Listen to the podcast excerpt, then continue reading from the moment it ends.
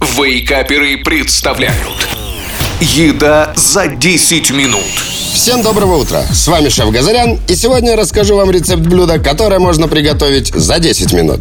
Ребят, надо признать, что нет ничего вкуснее и быстрее, чем сварить себе самолепные пельмени. Но сначала давайте их слепим. А чтобы было еще вкуснее, полезнее и веселей, сделаем их цветными. Ну, с фаршем все понятно. Тут, как говорится, на вкус и цвет товарища нет. Но лично я люблю говядину и диетическую индейку в пропорции 50 на 50. А вот чтобы сделать тесто цветным, мы возьмем не какой-то там пищевой краситель, а свежевыжатый сок моркови, свеклы, краснокочанной капусты и шпината.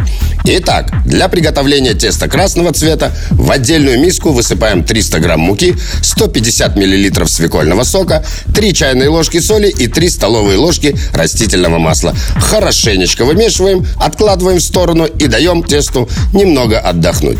Для того, чтобы тесто получилось оранжевым, свекольный сок заменяем на морковный. Добиться фиолетового цвета вам поможет сок краснокочанной капусты, а для зеленого цвета взбитый в блендере шпинат с водой. Но не забудьте процедить.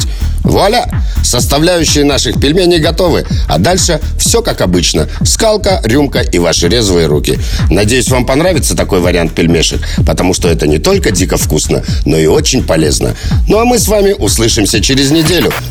Еда за 10 минут. Каждую пятницу в Вейкаперах На рекорде